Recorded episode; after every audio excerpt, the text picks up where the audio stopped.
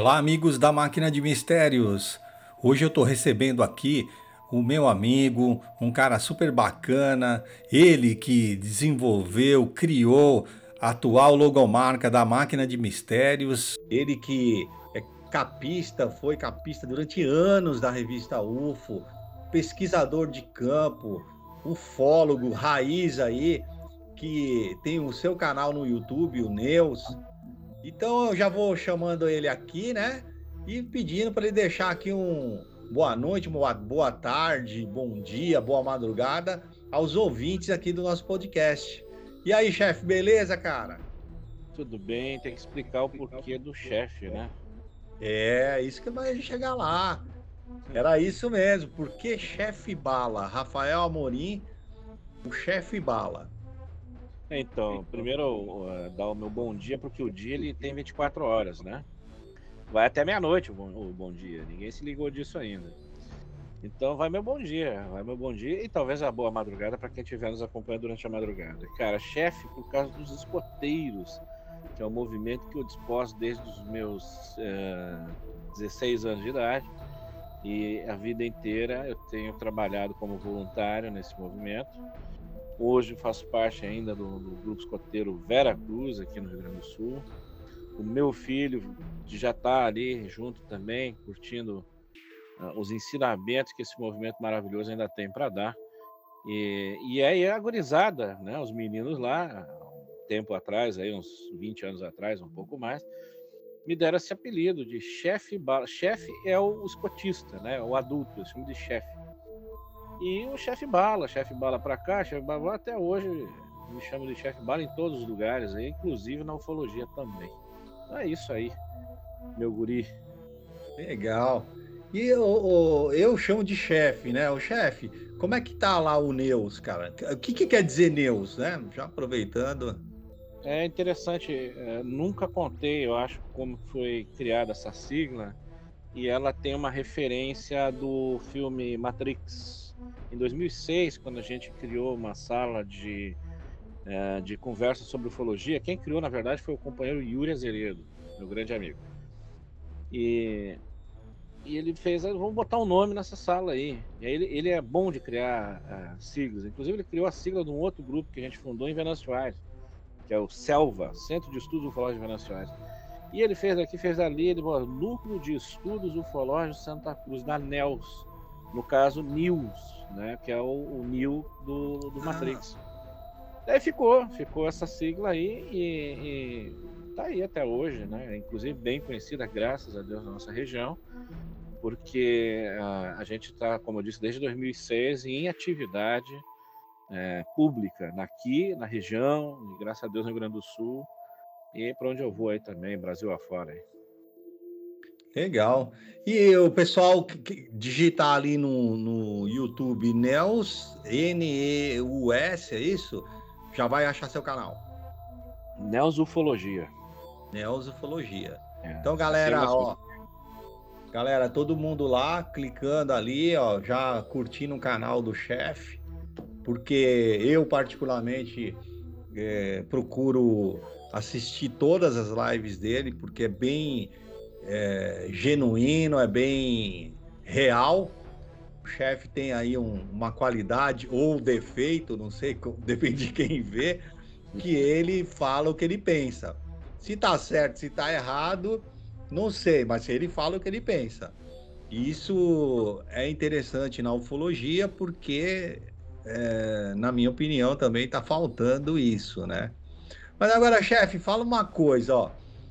É, quero te perguntar se nesse período aí que você estuda, quantos anos você está na ufologia? E o que que te levou a gostar, né, da ufologia? Cara, é, a ufologia pública eu tô há uns 20 e poucos anos, aí já não passou dos 30. Mas eu me lembro que eu comecei a, ler sobre ufologia uh, já desde pequeno, desde os 10 anos de idade. Meu primeiro livro foi o livro do Johannes von Butler, que era um livro que tinha no Círculo do Livro, famoso Círculo do Livro, que a gente comprava os livros por reembolso, e tinha Bem. um livro, estava escrito UFO na capa. Eu disse, é esse que eu quero. E pedi lá, meu pai, que era vendedor de livro, inclusive, conseguiu esse livro. E a gente ouvia muito essas histórias quando era jovem. Em 1976 surgiu o filme Contatos Melhor Terceiro Grau. Meu pai, que trabalhava na cidade de Porto Alegre e a gente morava no interiorzão, em General Câmara, no Rio Grande do Sul, ele trazia as novidades.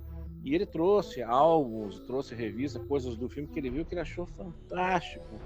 E aí a gente assistia todo domingo, se não me engano era domingo, a série Projeto UFO, que agora o, o canal do Ticket, do Thiago Ticket, está reproduzindo lá. Que era uma série que era inspirada no Projeto Livro Azul, né? no Blue Book. Então essas coisas foram me atiçando, aquela curiosidade de olhar para o céu. E eu tinha uma lunetinha que eu ficava acompanhando os movimentos da Lua, das estrelas, Comecei a estudar astronomia desde pequeno num livro chamado O Mundo da Criança, que era uma coleção que acho que todo mundo tinha na, na sua casa, da nossa idade aí, de 50 anos para baixo, e que tem que tinha esse livro que era muito interessante, né? Então, todas essas coisas foram foram se aprimorando até que a gente foi morar na cidade de São Paulo.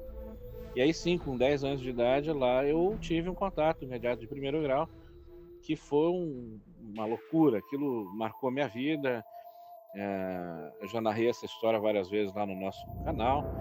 É, era perto das sete horas da noite quando eu vi uma espécie de um avião se aproximando dos prédios onde a gente morava. Eu estava chegando, na nossa casa era um sobrado na rua Capote Valente, lá no bairro de Pinheiros. E a gente Conheço. morava na, na, a gente morava aquelas vilinhas, né? É, aqueles condomínios assim que tu entra e tem uma, as casas lá dentro, tal, tudo pertinho uma da outra. O meu vizinho era um cineasta, cara, chamava Denoir de Oliveira, premiadíssimo Denoir de Oliveira. Então a gente vivia ali naquela comunidadezinha, naquelas quatro, cinco casas ali. A gente via muito artista ali durante os dias, né? Pessoal do cinema, da televisão. Então aquilo era, um, era uma coisa muito movimentada. E eu costumava ir na vendinha buscar leite, pão, essas coisas à noite, à noitinha. Quando voltei, entrei dentro da nessa numa entrada que levava para dentro do condomínio e ao meu lado direito havia um prédio enorme, ao lado esquerdo a nossa casa, nosso sobrado. E vi esse avião chegar, eu pensei que vai bater no prédio. Então levei um susto muito grande com isso. Eu me lembro a reação como foi até hoje, de, de paralisar as pernas, assim, de não conseguir mexer. Tudo em questões de, de, de segundos. E quando eu olhei diretamente para o avião e para ver se ele realmente ia bater, ele girava, ele começou a girar. E era uma coisa enorme, Moreira, era uma coisa do tamanho de um Boeing. Por isso que eu achei que aquilo ia bater, que era um avião que iria bater ali. Né? E aquilo foi, aquilo foi um choque terrível, uma coisa que me paralisou totalmente. Eu não conseguia gritar, não conseguia chamar ninguém. Então foi muito rápido. Eu pude acompanhar as pontas desse objeto passando por cima do prédio e sem barulho nenhum, algum. Então eu chamei a mãe, o pai, todo mundo para a rua para olhar e foi aquela confusão. Levei uma surra porque assustei a galera. Mas eu fui salvo, é, eu fui salvo pelo jornal Shop News lá da época que registrou que várias pessoas teriam visto algo, um objeto estranho, e estava super bem relatado aquilo ali. E, e daí para frente, daí eu resolvi estudar isso aí. Ah, vou estudar isso aí. E aí fomos indo até o, o, dos 20 anos, 19, 20 anos, que eu comecei então com a vida pública, de dar palestra, de ir nas feiras de, de, de ciência, nas escolas. O pessoal me chamava muito para falar sobre uh, os UFOs, né? E aí depois vai a história da revista UF e aí segue o baile. É, e, e, me fala uma coisa, nesse, nessa caminhada toda aí, você que é também pesquisador de campo, mochileiro, original mochileiro ufológico, acho até que você pegar uma mochila, sair sozinho aí fazendo pesquisa, é, tem que ter coragem. Você tem alguma história, Rafael, que assustadora, tipo, você ficou com medo ou muito apreensivo, é. fala, porra, meu, me meti nessa merda aqui e tô ferrado, cara. Aconteceu várias vezes, o, o, mas eu acho que o pior foi em Minas Gerais. Até a gente tem um, um programa, uma live que eu fiz toda sobre essas histórias, e onde realmente eu senti por duas vezes lá em Minas Gerais, na cidade de Itaúna, uma vez, e depois lá em São Tomé das Letras. Eu vi o perigo chegar muito perto. Claro que já teve é, N situações, nós todos os pesquisadores passam por essas situações da gente pegar uma pessoa meio amalucada demais e ela e ela começar a cometer desatinos para tentar provar a veracidade da história que ela está contando. Né? Todo mundo já passou por isso, todo mundo que eu digo, os, os pesquisadores de fato. Mas ali, Itaúna, foi uma questão de vida ou morte. Companheiro que, que me convidou para fazer uma vigília no morro lá, chamava Serra da Mata da Onça. Ele é conhecido aí, né? na época ele era super conhecido aí, escreveu para a revista UFO, ele tinha um. Ele tem um site aí, enfim. E fez um encontro de ufólogos na cidade dele, eu fui a convite. E depois na segunda-feira insistiu pra gente subir esse morro para fazer uma vigília, que lá apareciam as coisas e tal. E o cara acabou se perdendo lá. E houve várias situações de descontrole. É, ele começou também a usar é, drogas ilícitas. Nossa, cara, que. É, o cara me puxou uma conversa que. Quando eu vi que ele estava perdido, depois a gente já tinha dado algumas voltas no topo do morro, eu disse, bom, então agora eu vou ter que utilizar meus conhecimentos aí de escotismo, né? De, de mata e de sobrevivência na selva. Eu disse, ah, cara, vamos parar aqui onde nós estamos, já era noite. Parar aqui, vamos se orientar, vamos comer um negócio, tem um pão de queijo, umas coisas. E daí a gente começa a se orientar melhor, né? A situação, quando a gente está perdido, a situação é essa. Pare, alimente-se, oriente-se e vai. Descanse e oriente-se, né? A gente tem que fazer isso aí. E foi o que a gente fez ali, sentou, ele estava bastante nervoso, foi quando eu perguntei para ele, quanto, ah, quanto tempo que tu não vem aqui nesse local? Ah, uns 20 anos, mais ou menos. E, porra, porra mano. Convida para um filha troço da... desse, velho. É, filha da mãe.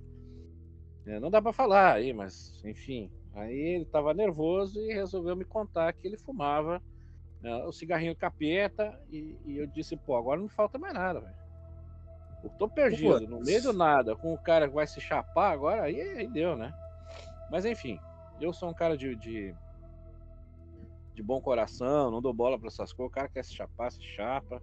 Então eu percebi que eu tava, tinha que estar com o controle da situação na mão para poder sair vivo daquilo, bicho. E aí então foi que eu disse, olha, vamos se orientar, minha orientação é o seguinte, vamos pro topo do morro, vamos fazer um abrigo, Vamos passar a noite aí, a gente tem tudo aí, equipamento, tem barraca, tem tudo aí que a gente precisar. E amanhã a gente volta, não tem problema nenhum, não tem compromisso nenhum, tu não tem. E ele já estava no segundo trago, já, no segundo tragada de segundo cigarro já do capeta e já estava fazendo uma série de loucuras. Resumindo, tive que arrastar o cara pelo resto da trilha, montei o acampamento, ele me ajudou bastante até. Fizemos uma fogueira, fomos fazer uma comida ali. E aí eu percebi que nós estávamos sendo era, era vigiado. Né? Claro, ali naquele local a gente tem diversos tipos de animais, silvestres, outros nem tanto. Então a minha preocupação é, é saber, afinal de contas, porque o nome daquilo era Serra da Mata da Onça. é, e ele falou. É, aí eu descobri por quê. ah, porque tem onça, dizer, porque tem onça, uai. Putz, cara, agora que me fala merda. Então foi uma noite preocupante ali, uma hora que a gente ficou. Eu joguei a carne toda que eu tava falando, eu tinha levado umas carnes para fazer um churrasquinho, joguei tudo pro mato, deixei lá com os bichos lá, por via das dúvidas, para que eles não se servissem da gente durante a noite ali também. Então, essa foi uma situação complicada, velho.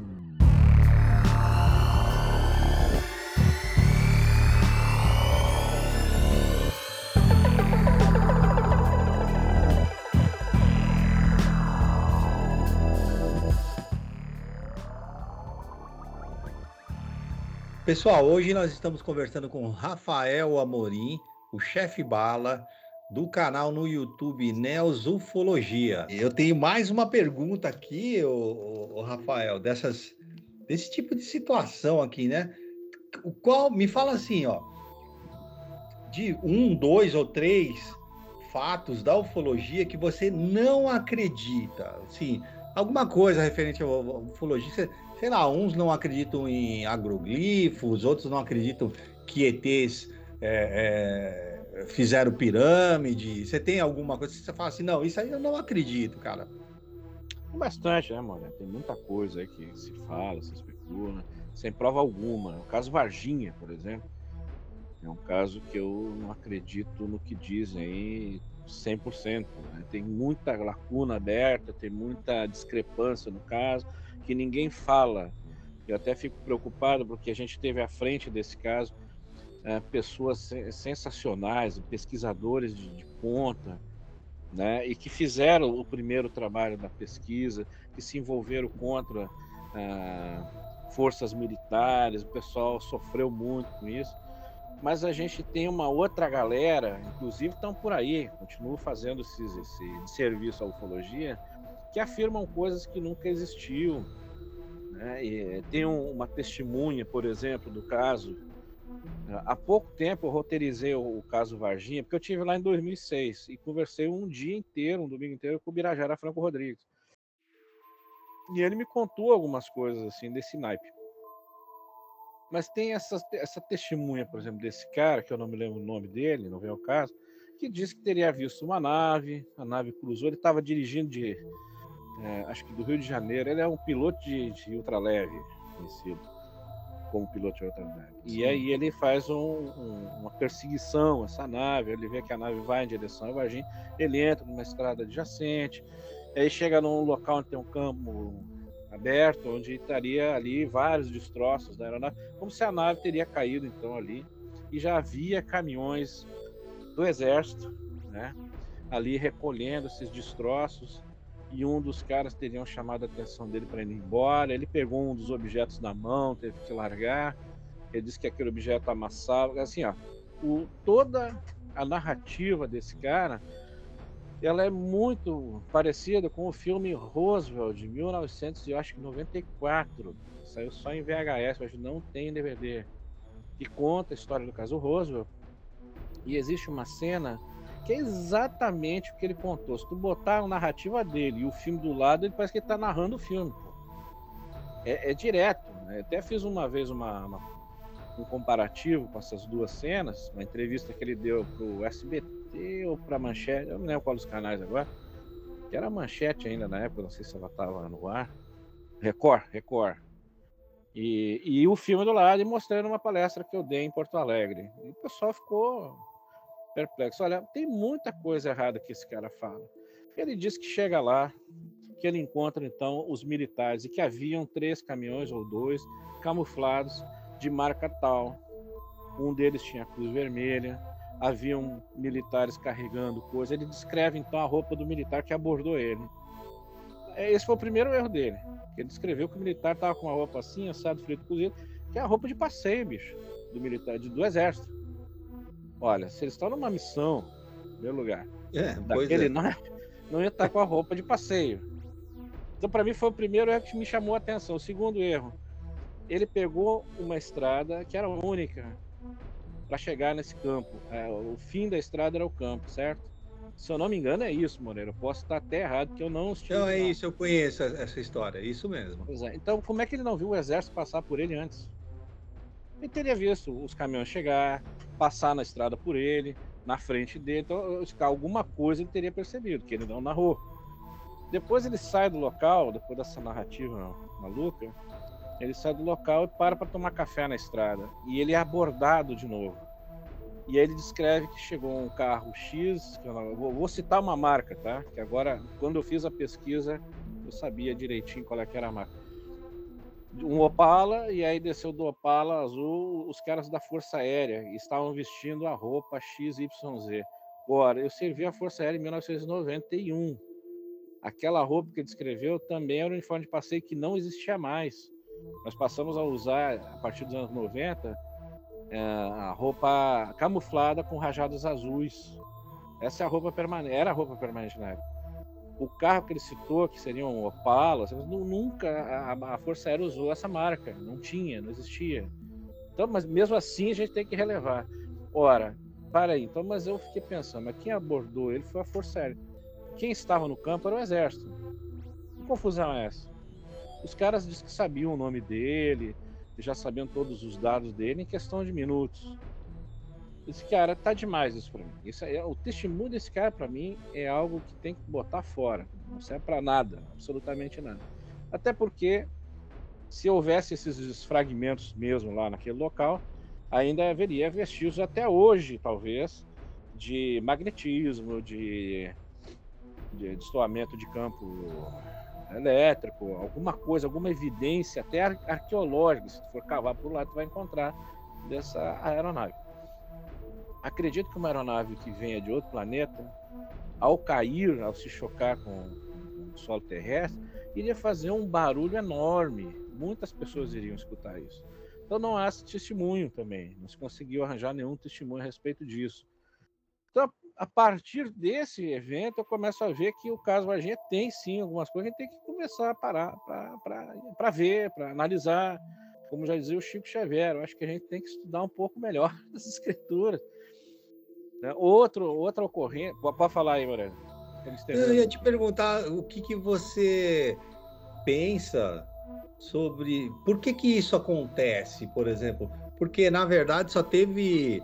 É, tudo bem, teve re, eh, televisão e tal, mas isso eu vi, eu li, vi, não, eu li em livros aí de ufólogos renomados aí, colocando essa, essa essa história aí, é, superficialmente, né? Que é o caso aí, ah, o cara aparece lá, só ele viu, só ele foi atrás daquela nave. Eu, eu li direitinho essa história aí.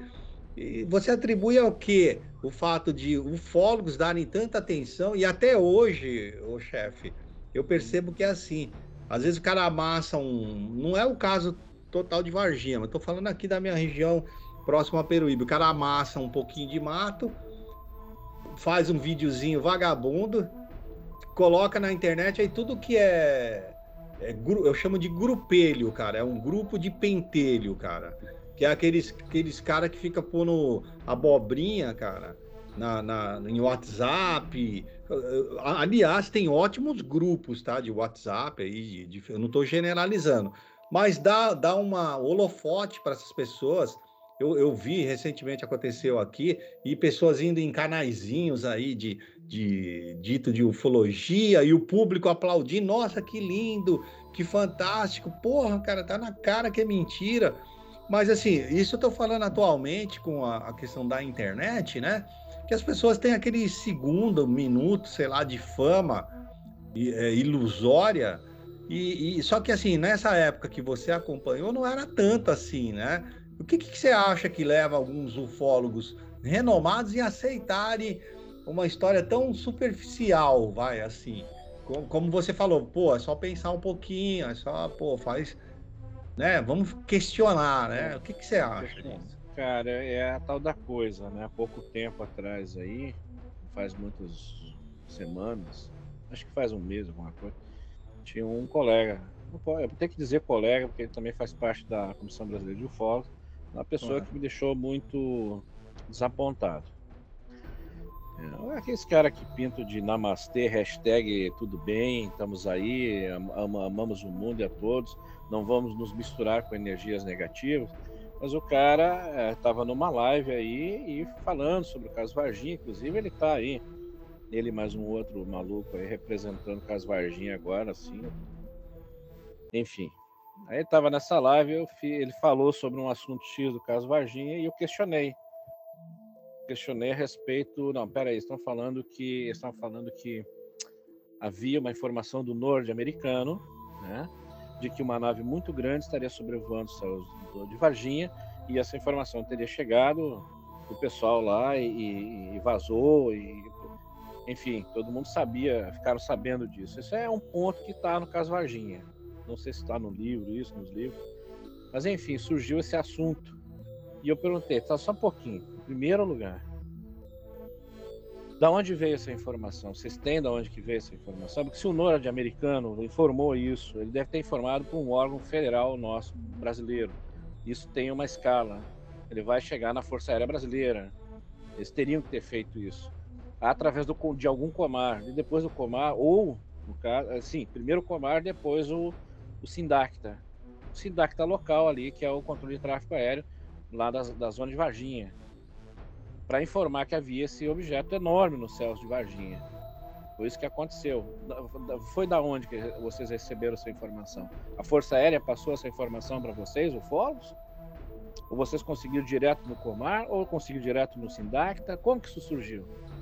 E não houve resposta. E eu fui bloqueado na live que eu, estava fazendo esse questionamento. Em seguida, um colega amigo nosso fez o mesmo questionamento. Foi bloqueado também. Então começa duas coisas aí, Moreira. Nós temos um pessoal que faz um, um, uma live de má vontade, que não, condiz, que não condiz com, não quer condizer com a verdade das coisas.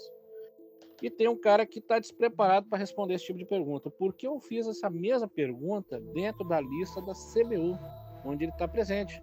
Agora me responde aqui. Afinal de contas, da onde que veio isso? Não houve resposta, não vai ter nunca. Então, pô, o que que acontece, Moreira? O pessoal quer ter assunto para aparecer na televisão, em primeiro lugar. Segundo lugar, os ufólogos que acreditam nessas coisas, bicho, eles deveriam estudar um pouco mais, eles deveriam pesquisar um pouco mais para não passar por ridículo depois.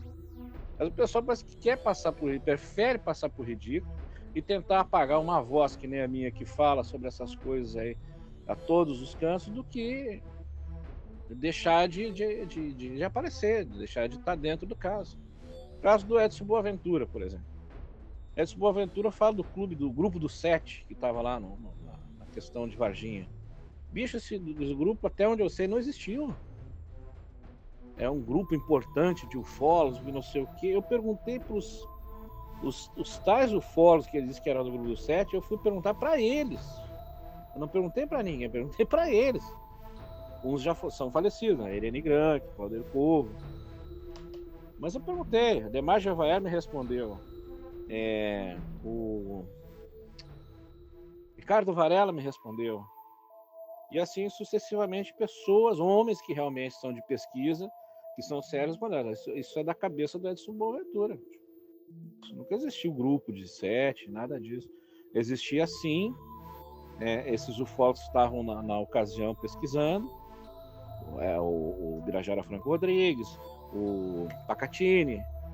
Inclusive agora tem essa hashtag, né? Onde está Pacatini? E você, o, o, o Birajara, ele nem fala mais desse assunto, né? Não gosta mais.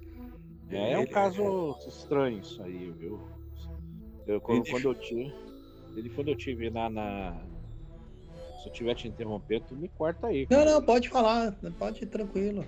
Eu estive é na casa dele em 2006, ele já já estava propenso a, a, meio que se afastar do, do caso. Alguma coisa aconteceu em, em conversa com, com outros ufólogos, amigos meus. Eu perguntei, o que, que tu acha que aconteceu com o Bira?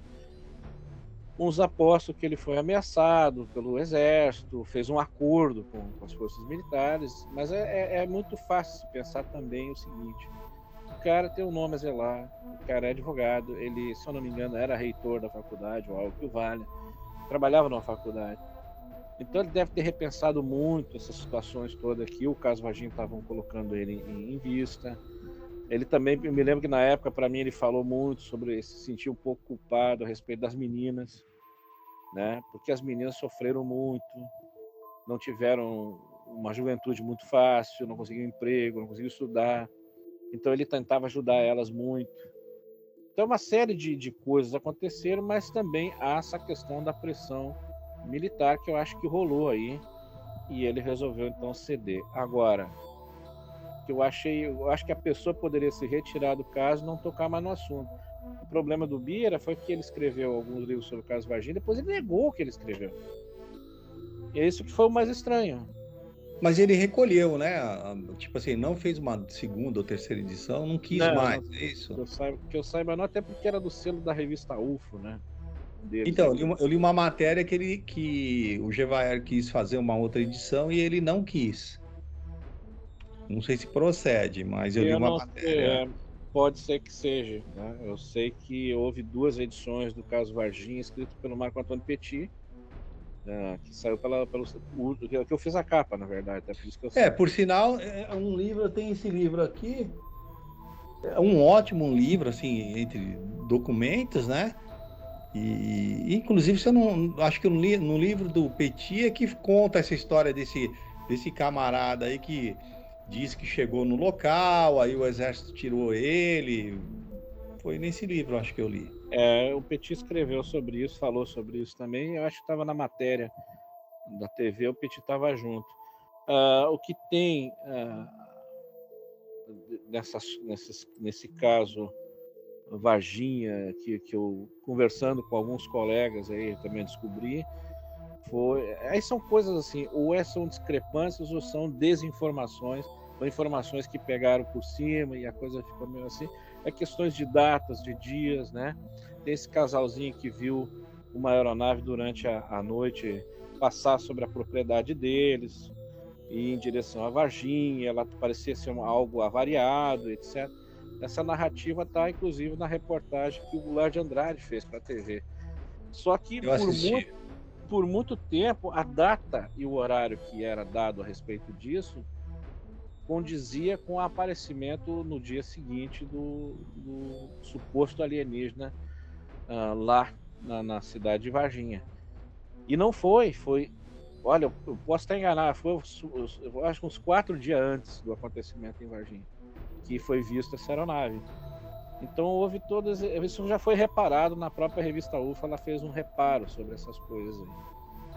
Agora, você acha que, que é, tá faltando, por exemplo, o simpatizante, aquele seguidor, a pessoa que está na. Vamos falar de internet, que está ali na, no, nas redes sociais, que gosta né, da ufologia, ou gosta do mistério, da, da ufologia e tal, você acha que está faltando essas pessoas fazerem perguntas mais inteligentes, vamos dizer assim, pô, por que, que o cara chegou sozinho?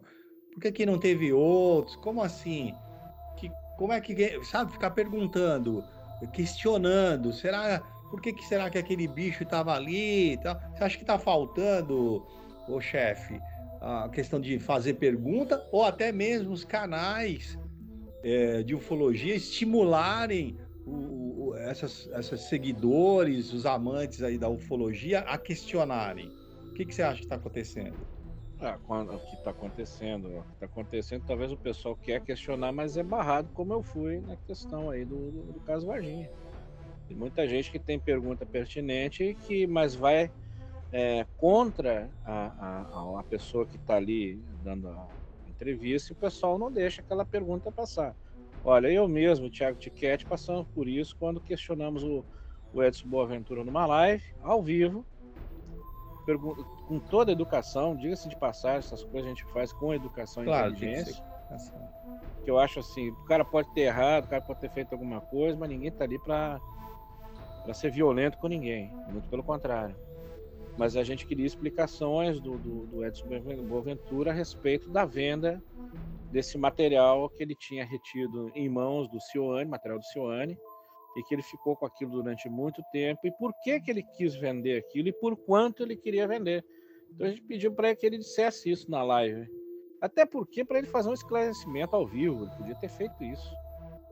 E a gente foi rechaçado, a gente foi não me lembro se na época a gente foi bloqueado, inclusive. É uma pessoa que eu conheço que estava fazendo essa live. Ele não teve intuito nenhum de prejudicar a live do cara, muito pelo contrário, a gente quer explicação. A gente quer que as coisas sejam contadas. Edson Boaventura está representando a ufologia brasileira e eu acho que esse cara não representa a ufologia brasileira, não. Pô, o cara tem um material desses aí, Moreno, isso é um material público, bicho. Era um material que tinha que estar na mão das pessoas. Ele estar guardando aquilo há anos, aquilo. Aí depois Mas... vem à tona com aquilo lá e quer vender, porra. É, eu, eu desconheço essa história, mas assim, ele. Esse, esse material é, é, é Cioane, né? Cioane. Ele, ele é, era um material público ou era um material da aeronáutica? Era um material da aeronáutica. O que acontece? Era um, um senhorzinho, eu não me lembro o nome dele agora meu problema é esquecer os nomes, datas, né? Mas dá para procurar isso aí, a gente consegue achar no site. Era um senhor que trabalhava na, no, no Cioane e tinha esse material em casa. Ele com medo, já estava ficando velho, ele com medo de morrer e aquilo ali ficar perdido, o que, que ele fez? Ele procurou um ufólogo para entregar isso.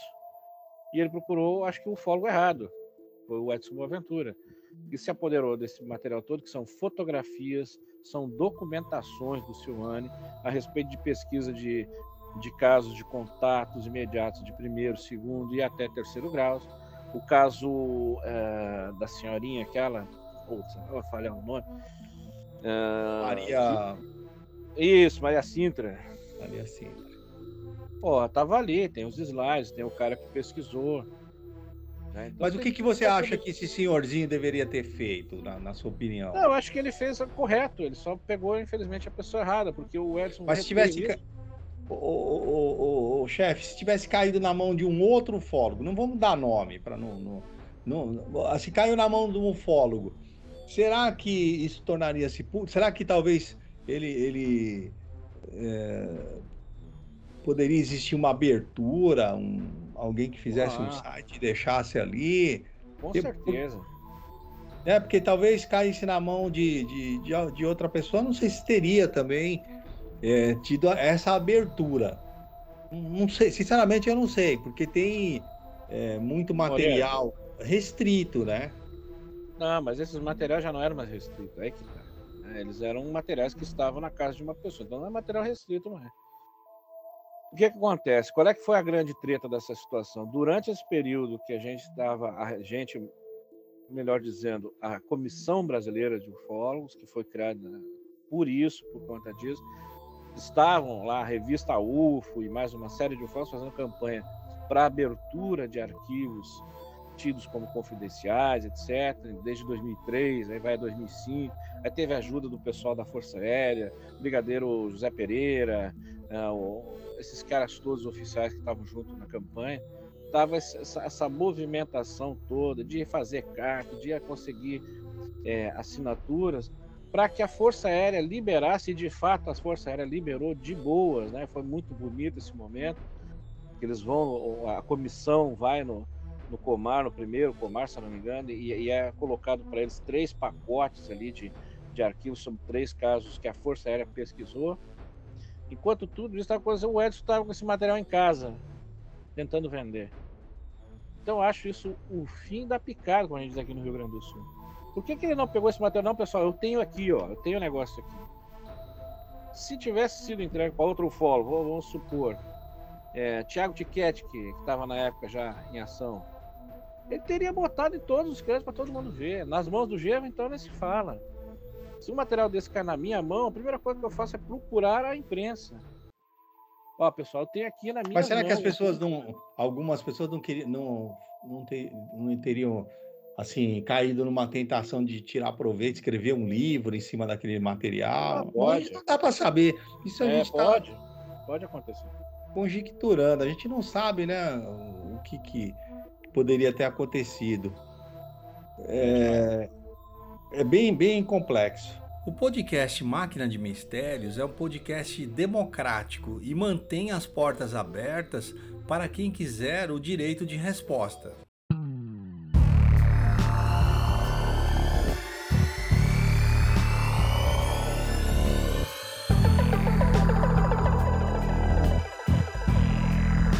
Pessoal, hoje eu estou conversando com o meu amigo Rafael Amorim, o chefe bala, do canal Neus Ufologia no YouTube. Digita lá no YouTube para seguir o canal dele. É um cara que fala o que pensa, é, e as lives dele são bem polêmicas, vamos dizer assim, mas apresenta material, faz análise de vídeo.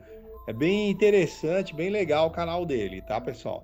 Então vamos lá, todo mundo apoiar a ufologia aí. Eu já não tô nem falando mais ufologia séria, porque virou um jargão que todo canal aí fala, eu não quero nem falar nisso. Mas, o, chefe, deixa eu te perguntar uma coisa. Você acredita, mudando só um pouquinho aqui, que essa pergunta eu não posso deixar de fazer para você. Você acredita que na, na, naquela questão assim, pô, descer um disco voador lá nos Estados Unidos e trocou é, é, é fez uma proposta lá de trocar tecnologia por 5 mil abduções, é, tal. Não sei se você acredita nessa história, cara. Não, não acredito em partes. O que eu acredito é que existe essa história. Então, se existe a história, alguma coisa tem que está querendo, pode ser até uma coisa ao contrário daquilo que a história está nos propondo. Algo talvez para nos desviar aí os olhos de outras coisas mais sérias que aconteciam na época Guerra Fria, etc. Né? Mas existe aí essa história do MK Ultra, é, é isso, né? O nome é, Majestic 12 e outras coisas que a gente viu na literatura ufológica que nos deixa a pensar. Né? Nós tivemos aí é, contactados, Howard Menger, por exemplo, né, que é um cara que eu cito às vezes aí, é um cara que teve uns contatos lá, com uma alienígena, aquela coisa. Ele tem, é, é assim, é o clássico da abdução dos anos 50. Não dá para relevar nada do que tem ali naquela coisa desse contato dele, a não ser algumas coisas que me chamaram a atenção. É, esse é o ponto que a gente, os pesquisadores, têm que se deter. Ó, Pô, isso aqui, a gente tem que voltar a falar sobre isso aqui que ele está falando, que está mostrando aqui. Não é porque ele tem uma foto de um objeto voador não identificado, um disco voador, que é exatamente igual ao que o George Adamski descrevia e também fotografou. Não é porque ele tem foto dos tripulantes desse disco voador que a gente vai dizer, não, o caso é seríssimo. Não, tem que se pesquisar, tem que saber, tem que investigar. E ninguém, eu acho que investigou na época, a fio a pavio, o caso Howard Meng. Mas ele tem essas fotografias de uma reunião que ele fez lá, onde ele convidou os tripulantes venusianos, a gente já apresentou isso na nossa live, e entre eles estava o, o Valiantor, que é um personagem aí que é muito falado na, web, em vários sites, e, e volta e meia a gente encontra algumas coisas erradas a respeito do caso. Tem que pesquisar melhor. Então, essas são as verdadeiras fotos que a gente conhece do Valiantor, que seria um tripulante de um desses discos voadores venusianos, nessa reunião a céu aberto. Tá? Ele, mais um companheiro e uma, uma, uma moça, que seriam três Mas como é que a gente pode saber que é o Valiant Thor? Ah, então, esse material que eu estou falando, essas fotografias, são do próprio Howard Menger. Tem o registro delas e ela está sendo publicada com o registro. Mas então, não poderia ser uma pessoa é, é, comum, assim, uma pessoa lá, vamos fazer um um, um, cara mais branco, loirão, tal. Eu tô te dando um exemplo. E eu vou lá, fotografo e falo assim: não, esse cara é o Valiant Thor. Porque, assim, você não. Que, fico imaginando o seguinte, cara. Se eu, a minha cabeça, cara. Ó, nós somos dois alienígenas, cara. Ô, chefe, você tá fazendo alguma coisa aí em, em, em, Marte? Não, eu também tô aqui em Plutão, não tô fazendo nada. Não. Vamos lá. É a gente tem uma tecnologia super avançada. Vamos lá negociar com os americanos para a gente abduzir? Então, vamos dizer que você fizesse essa proposta para mim, eu falar: ah, não, chefe, você tá louco, vamos chegar lá e tomar na mão grande, cara. Outra negociação para quê? Eu tenho tecnologia, eu sou o espanhol diante do, do, dos incas, dos maias, dos astecas. Para que, que eu vou negociar? Eu chego lá e pego, acabou. É assim que hoje, amanhã, eu posso mudar de opinião. É, eu estou, assim, a grosso modo, pensando que quem tem tecnologia tem força, tem domínio. Então, para que essa negociação de, olha, vou pedir permissão para você? Cara, é, eu fico imaginando é, você, a gente pedindo é, permissão para uma formiga, entendeu? Você deixa, não, que nada. Se for um formigueiro, eu jogo um spray ali e, e acabo com tudo. Então, será que não poderia? É, por isso que eu, não, eu particularmente não vejo é, essa necessidade de pedir, né? Talvez que nem você falou, a história não seja bem assim, né? Não, tenho certeza que não é bem assim. Em primeiro lugar, Moreira, tua, começou com uma, um questionamento foi para outro. Então nós vamos por partes. A questão desses caras, será que eram extraterrestres? Será que não eram só os caras que estavam ali, os uhum. bonitão que botaram? Bom, o que acontece? São três pessoas, são três indivíduos que nunca foram investigados. Quem são, para onde foram, onde é que estão até hoje. Não se tem notícia. É isso que mais me espanta. Se eu sou ufólogo naquela época, nos anos 50, tô lá naquelas situações, não, parei. Me dá tua carteira de identidade aqui, companheiro. Quero saber aí. Mas se isso foi de propósito?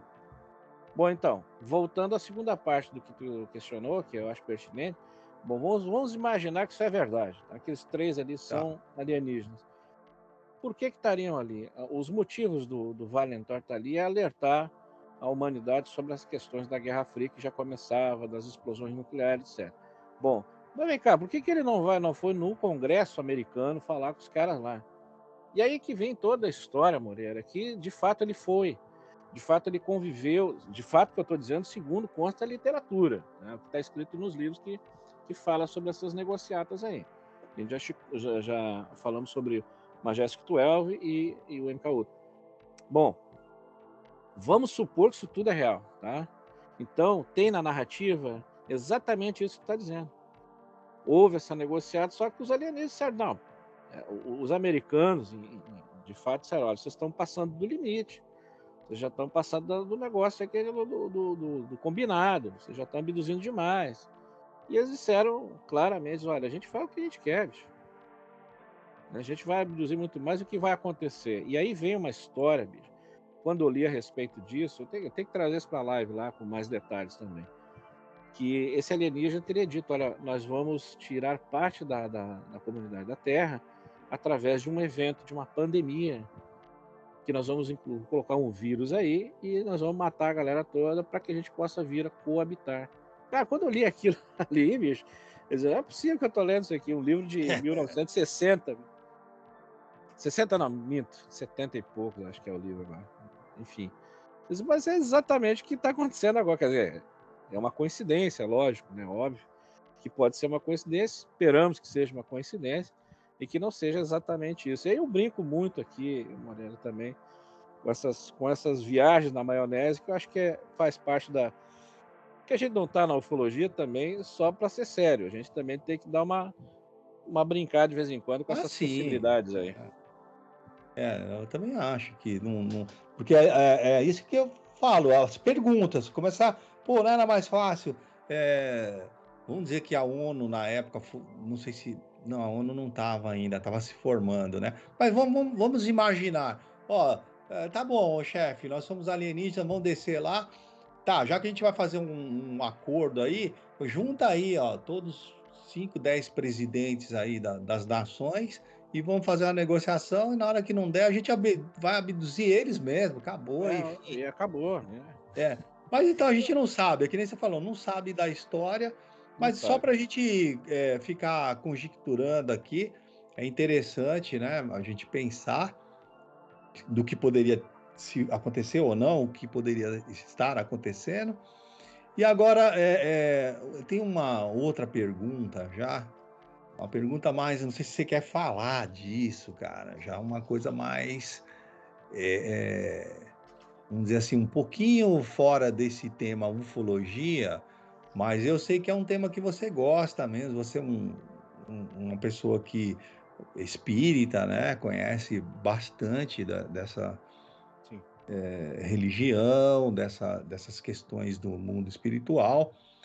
Eu queria te perguntar se você acredita nessas questões aí de fantasmas, se já passou por alguma coisa assim que você se assustou, ficou apreensivo, ou, ou não, de repente não, cara, eu, eu, porque assim, eu acho que, que, que quem conhece, quanto mais você estuda, menos, eu, eu penso assim, né, posso estar errado, menos tem receio, medo, porque acaba entendendo mais esse mundo Exatamente. espiritual, né? E, é, e você passou por algum momento, até antes, né? De repente, antes de entender para, para a psicologia, que eu sei que você estudou um pouco esse assunto, o fantasmas, demônios, essas coisas. Cara, Moreira, o que acontece, né? A gente, eu acho interessante isso tudo isso, é, é primordial para qualquer coisa. Quando a gente obtém o conhecimento sobre certos assuntos, a gente perde o receio, a gente perde o medo, quando a gente entende de dirigir um carro, a gente perde o medo de dirigir o carro. É, Mas até então, às vezes, a gente dá umas freadas é brusca. E a questão do espiritismo na minha vida começou desde pequeno, porque minha família é do meio espírita, por parte de mãe.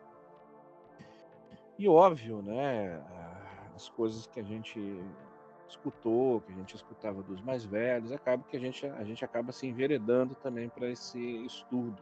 A doutrina espírita, ela é uma, como diz, já é, é doutrina, não é uma religião. Isso é um erro muito grande que eu acho que as pessoas cometem quando perguntam qual é a sua religião, minha religião é espírita. Não, ela não é uma religião formada, ela não tem dogmas. Ela é uma doutrina que tu pode ser qualquer de qualquer religião e desposar essa doutrina desde que tu tenha a crença ali nas coisas evangélicas que a doutrina espírita kardecista te propõe e e todo esse aparato técnico-científico que ela usufruiu para explicar que existe vida após a vida. Então, eu sempre vi isso com, com esses olhos. É lógico que quando a gente é mais novo, a gente tem certos receios, a minha primeira reunião espírita, uh, na Casa Espírita de General Câmara, foi, eu, eu tava me borrando de medo. Eu vou entrar nessa sala aí, com esses caras aí, nessa mesa, sabe lá Deus o que, que eu vou ver, o que, que vai acontecer. Então eu estava muito apreensivo e foi, eu posso dizer que foi os melhores momentos da minha vida. Foram é, cinco meses de trabalho em mesa mediúnica que eu não, não consigo é, comparar como estava o meu estado mental, físico, espiritual que seja, durante esse período. Foi ótimo, foi maravilhoso. É claro que eu não vou contar o que acontecia ali, ou que essas coisas ficam lá. Né? Eu acho um absurdo, muitas vezes, caras se apresentarem, inclusive no meio ufológico, né? como médiums, como canalizadores, sem ter um cuidado daquilo que está fazendo, a gente já falou no nosso cafezão lá sobre isso, um programa inteiro, né? Me dediquei a explicar o que, que acontece com o médium, de fato, o que está dentro da literatura, o que está dentro da experiência dos grandes médios que a gente conhece, Chico Xavier, Divaldo Pereira Franco, o, o, o médium Celso, por exemplo, que é o que o cara que está praticamente no lugar do Chico lá em em Minas, etc. Tem outros tantos, cara, outras tantas pessoas que são abnegadas e continuam fazendo silenciosamente seus trabalhos. No caso do Divaldo, é um, é um, é um difusor da, da, doutrina espírita. Então, ele é o cara que fala. O Chico não tem palavras para descrever o que, que ele era. Aquele cara é um avatar, é uma coisa que estava aí que ninguém entende. E é lógico que durante esse percurso que eu estou dentro do movimento espírita, muitas coisas a gente vê, muitas coisas a gente sente, mas o que eu tenho percebido muito, Moreira, é essa questão desse pessoal dentro da ufologia tentando agregar uma coisa a outra e não tem nada a ver é, a, a, espiritualidade com ufologia. Os caras vão baixar o pau, sei, sei que vão me baixar o pau. E eu sei por que, que do que, que eu estou falando. Né? Espiritualidade trata do espírito, ufologia trata de um fenômeno aéreo não identificado que possivelmente, de acordo com o que a gente conhece na, na, na história da ufologia, possivelmente de uma inteligência que é, ou de umas inteligências, algumas inteligências que a gente não conhece e que a gente precisa saber quem são. Agora, se eu vou usar o espiritismo para entender a ufologia, existe um caminho. Dentro da literatura espírita, a gente tem ali alguns escritores que vão falar da vida em outros planetas, né? Joana de Anjos, lá através do, do do Divaldo. É, nós temos Camille Flammarion, que era astrofísico, né, escreveu uh, vários livros a respeito da vida em outros planetas, né, que, antigos e tal.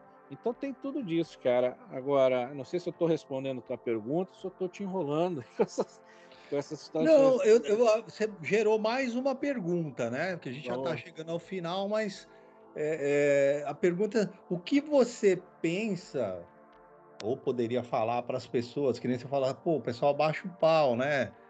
Porque mexeu com a espiritualidade e tal. E eu entendi muito bem o que você quis dizer, mas o que, o que você. É, é, como que eu vou dizer? Você orientaria as pessoas que têm a tendência de, de não pensar como você e de é, democraticamente criticar o que, que você aconselha? Tipo, as pessoas lerem, entenderem, para tentar entender o seu pensamento sobre espiritualidade e ufologia, aonde elas podem buscar isso?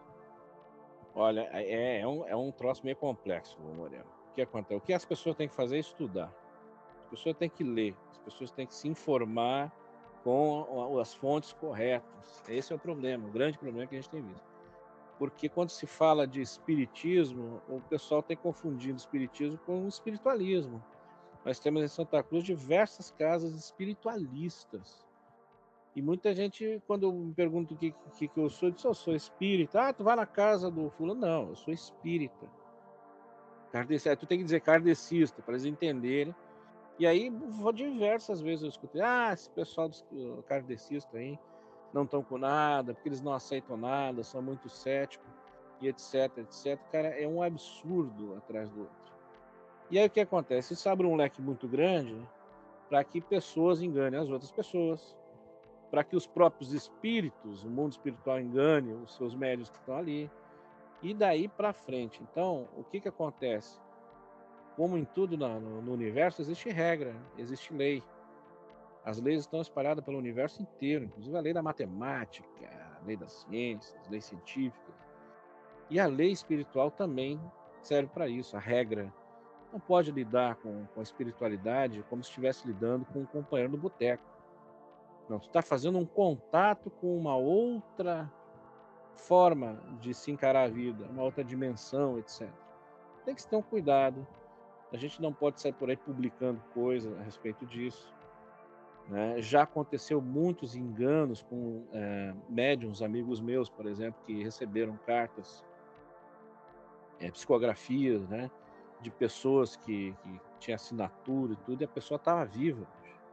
Os caras quiseram entregar para a família, foi um fiasco.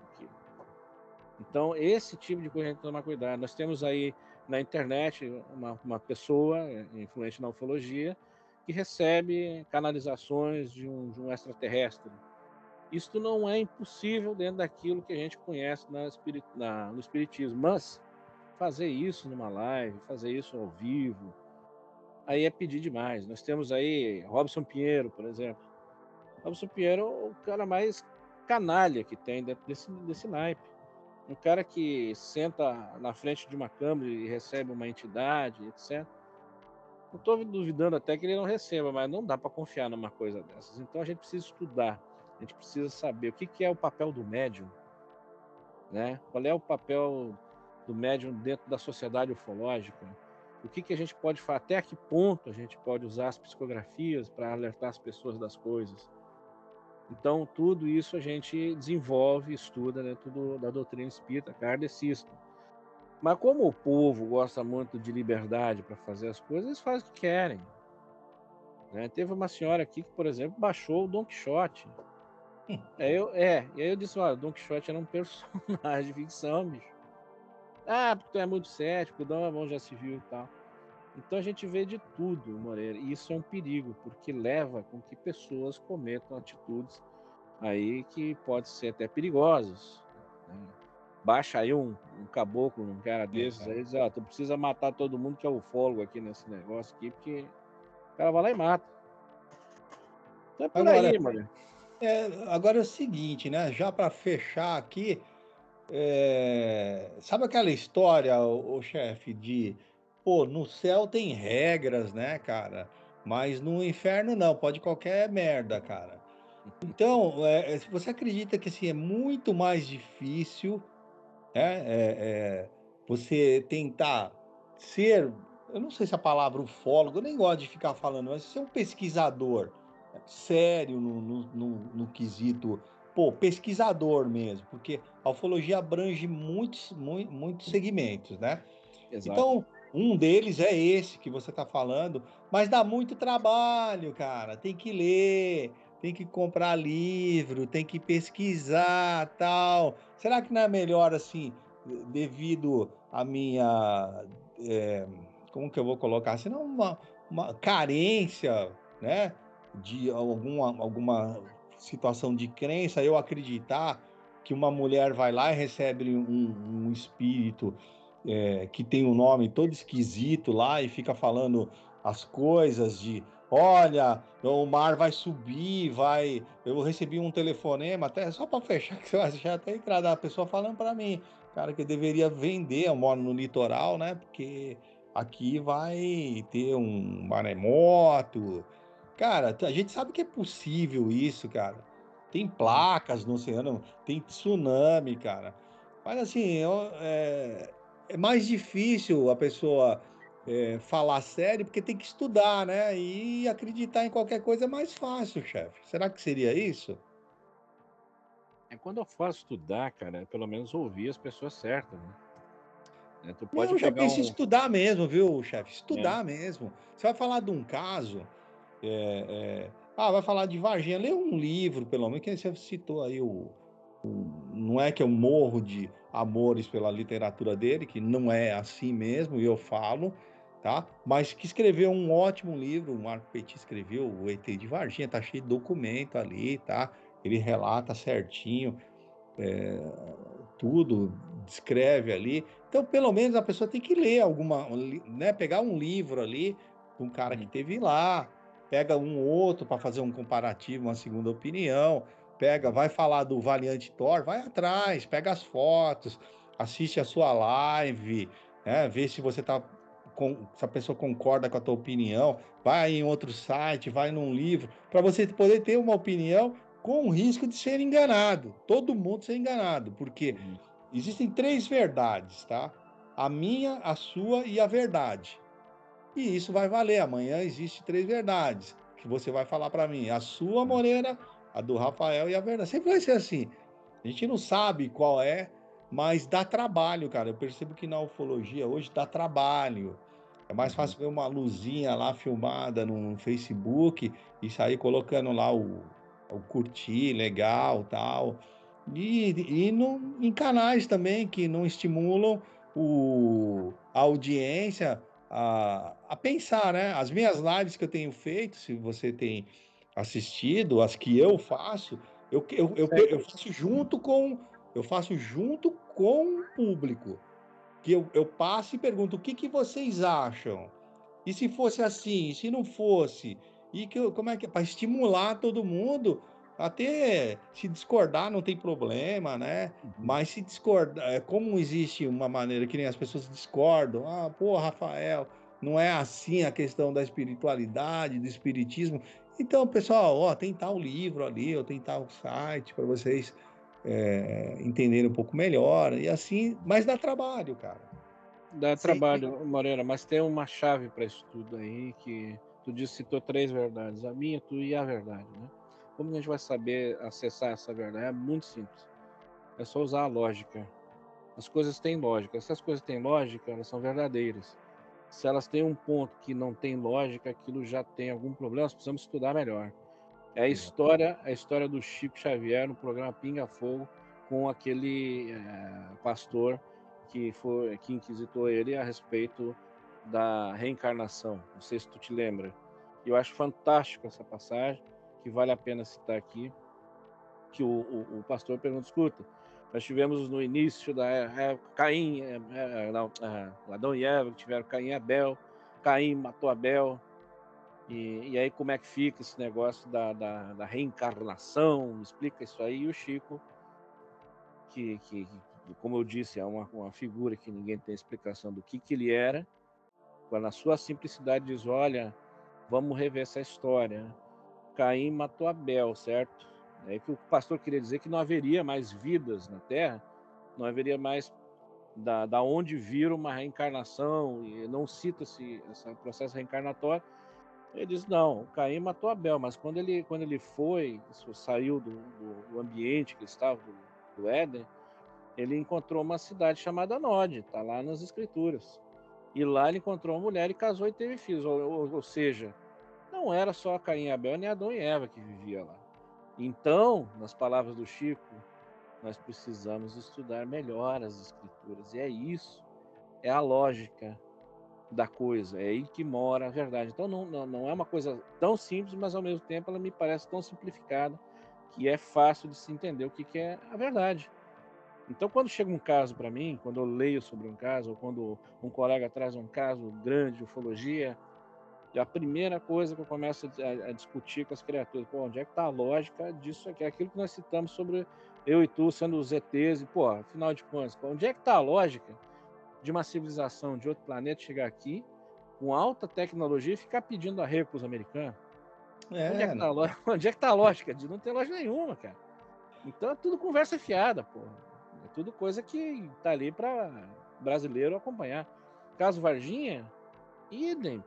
Vamos usar um pouco da lógica e observar os furos onde estão os furos ali e se questionar e reestudar, é estudar de novo o caso, investigar de novo, não só ficar apresentando os vídeos aí das testemunhas e dizendo que está fazendo ufologia. Isso para mim não é ufologia. É, e não precisa, né? Assim, às vezes é, a audiência mesmo não precisa, às vezes a quebra do paradigma que a, a que a pessoa está vivendo pode causar um, um sentimento de, de revolta, de ficar bravo.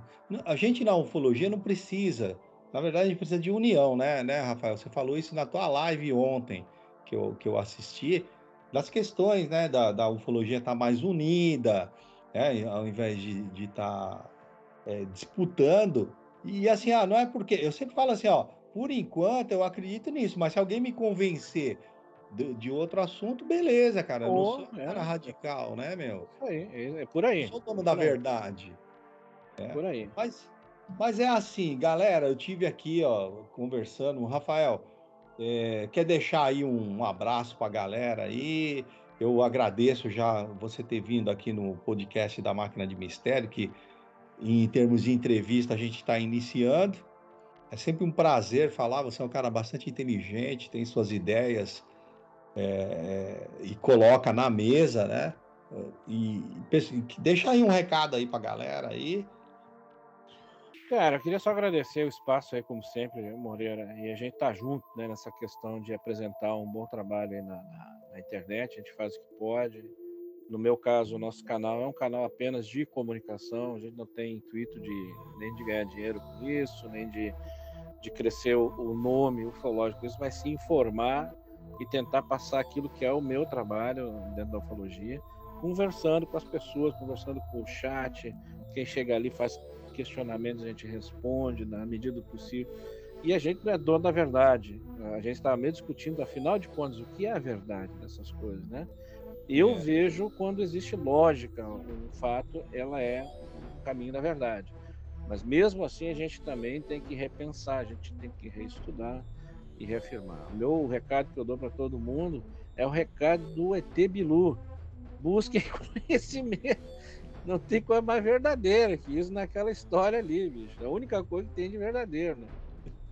Busquem conhecimento, bicho. Tá? Não fiquem para trás e, e, assistam ao nosso canal lá. Estejam com a gente no café aí toda quarta-feira. Às nove. Olho no céu? Olho no céu e pé no chão. É isso aí. Essa, esse, é, esse é o grande conselho para qualquer ufólogo aí, para quem quiser se enveredar na, na ufologia. Tem um olho lá em cima e o pé bem firme no chão para não se queimar aí. Obrigado, Rafael. Hoje, galera, tive conversando aqui com o Rafael Morim, chefe bala do Neus Ufologia. Digita lá na, na, no YouTube Neus Ufologia.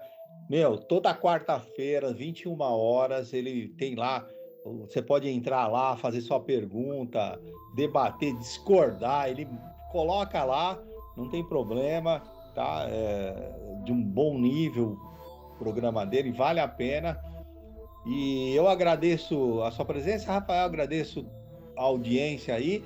E eu tô no YouTube, só procurar a Máquina de Mistérios, se você gosta de live, histórias, fantasmas, bruxos e tudo que tem de mistérios no mundo, vai lá e junte-se a nós. Um grande abraço a todos.